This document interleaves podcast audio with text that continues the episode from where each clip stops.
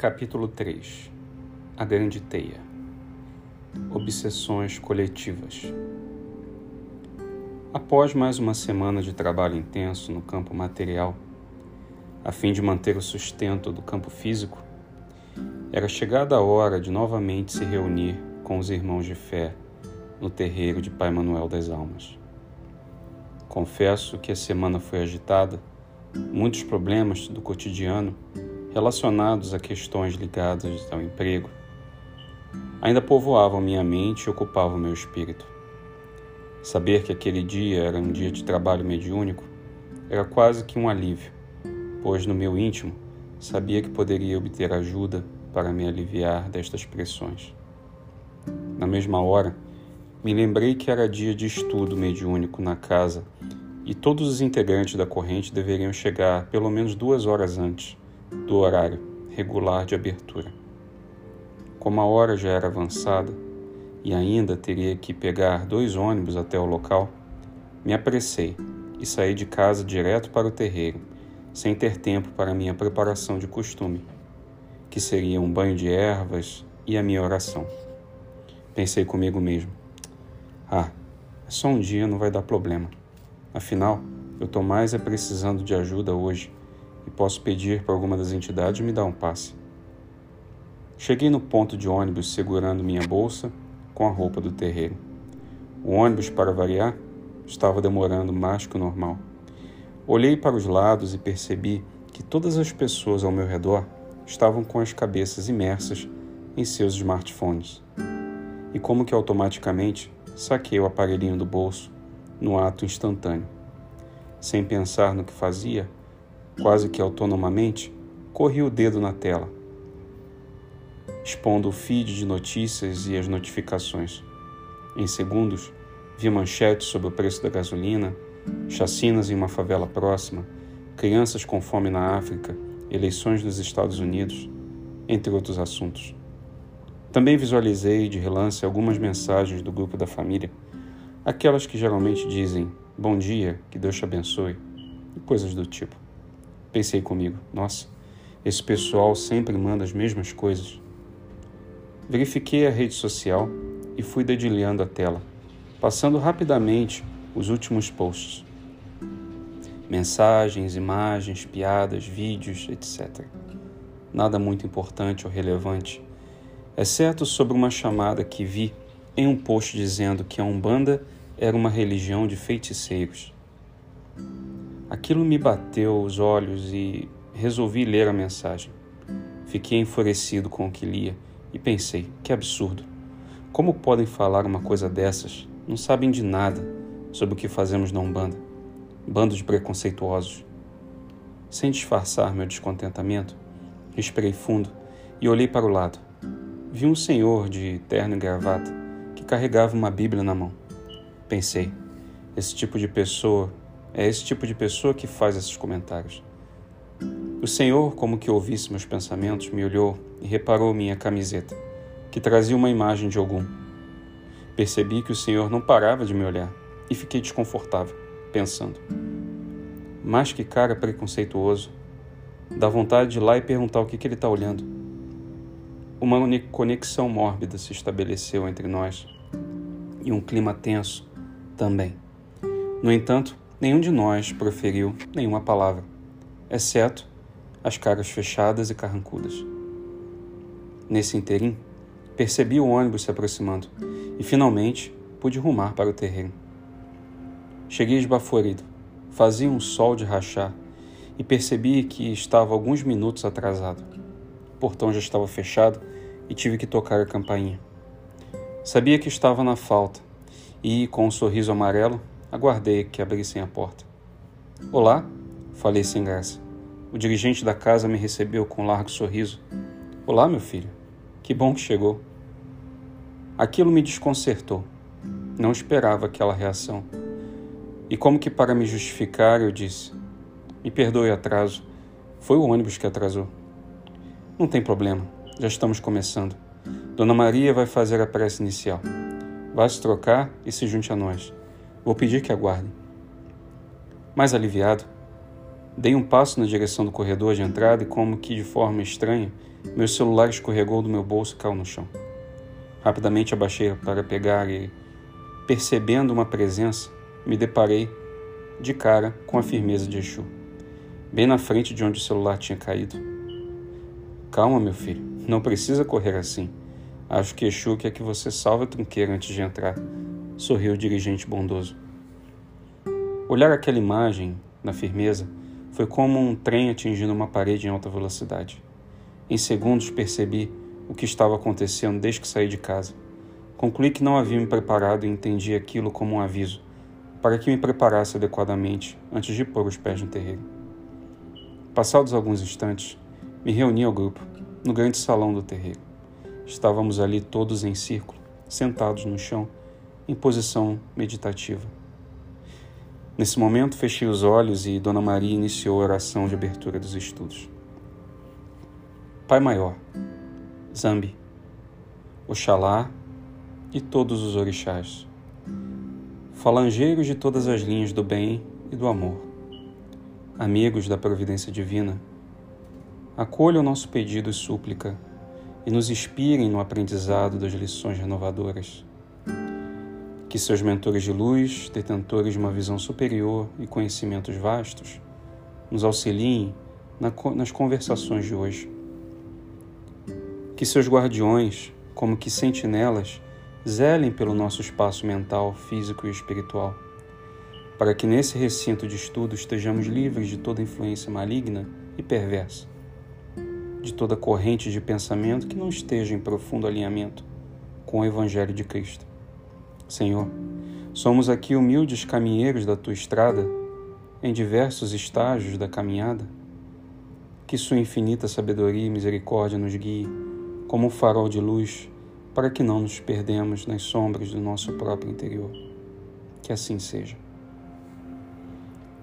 Assim que Dona Maria finalizou a oração, a energia do ambiente se transformara. Uma paz repentina nos tomou.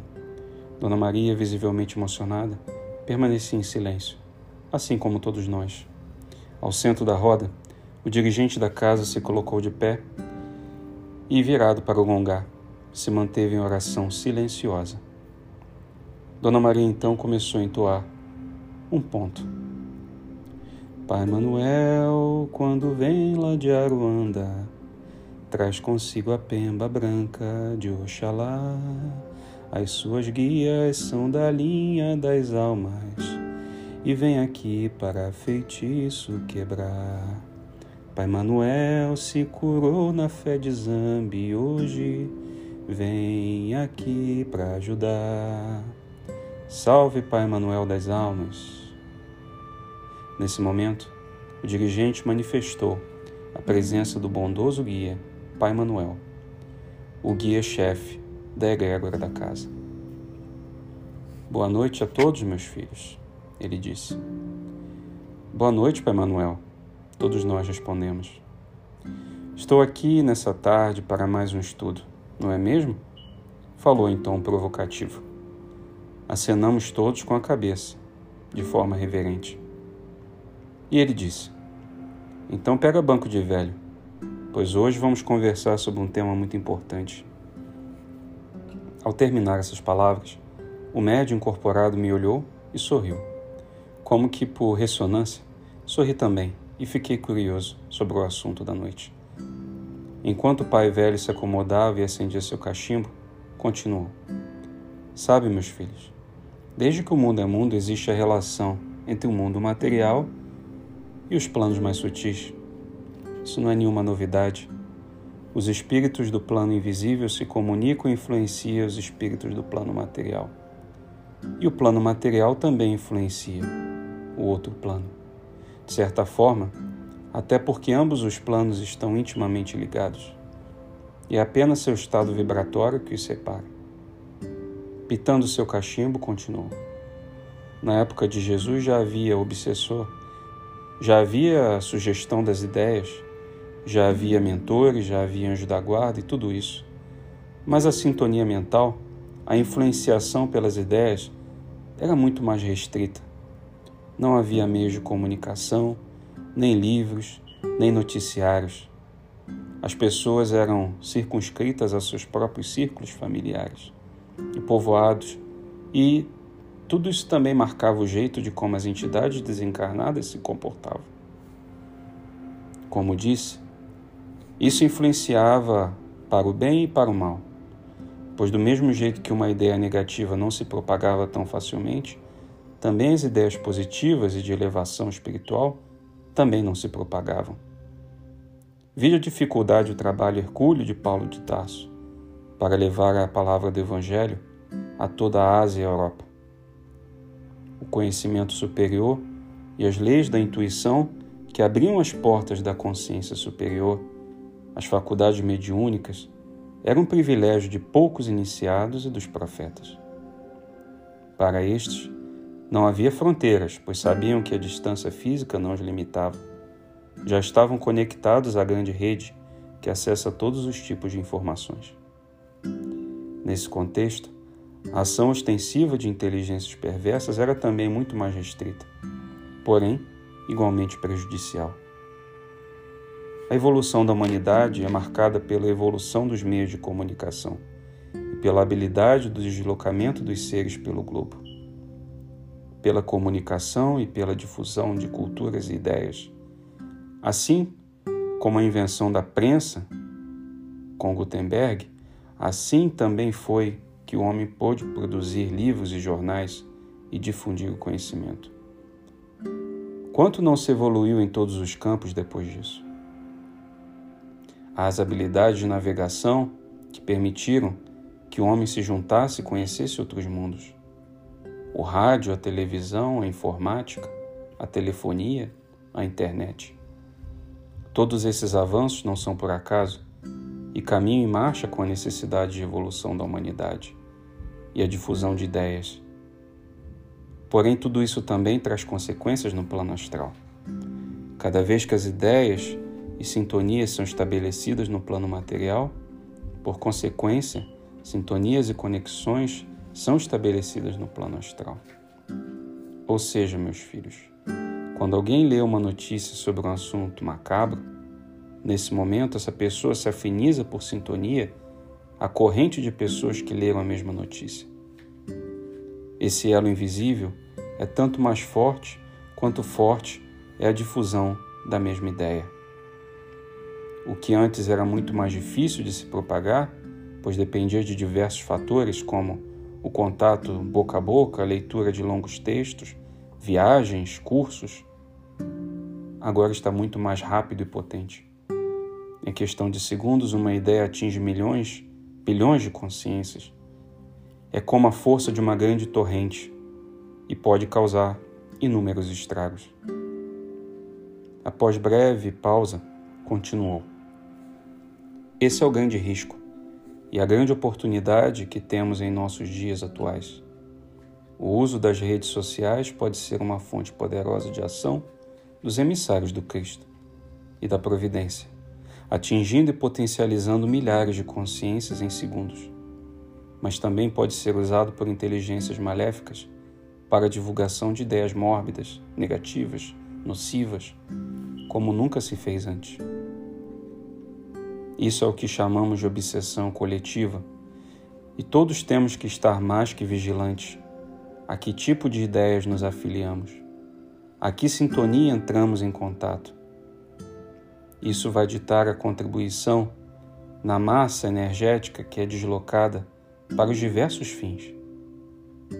Na era da tecnologia, a velha máxima orai e vigiai nunca foi tão necessária. Comecei a refletir sobre as palavras do sábio guia e como que, concordando inteiramente, me lembrei dos fatos que antecederam a minha chegada ao terreiro. Como eu havia sido cooptado pela rede de ideias mórbidas que me fizeram julgar o Senhor no ponto de ônibus. Me fizeram perder a hora e a paciência. Quanta energia eu doei, de forma inconsciente, para propósitos que não se alinham com o que eu acredito? Nossa, pensei como tudo isso fazia sentido. O estudo já chegava ao fim e os assistentes já se avolumavam do lado de fora da casa. Fechei meus olhos e, aproveitando as últimas palavras do preto velho, fiz uma oração silenciosa e agradeci a oportunidade do aprendizado. Se vocês gostaram desse capítulo, continuem acompanhando e vamos para o capítulo 4 do nosso livro na semana que vem. Um grande abraço.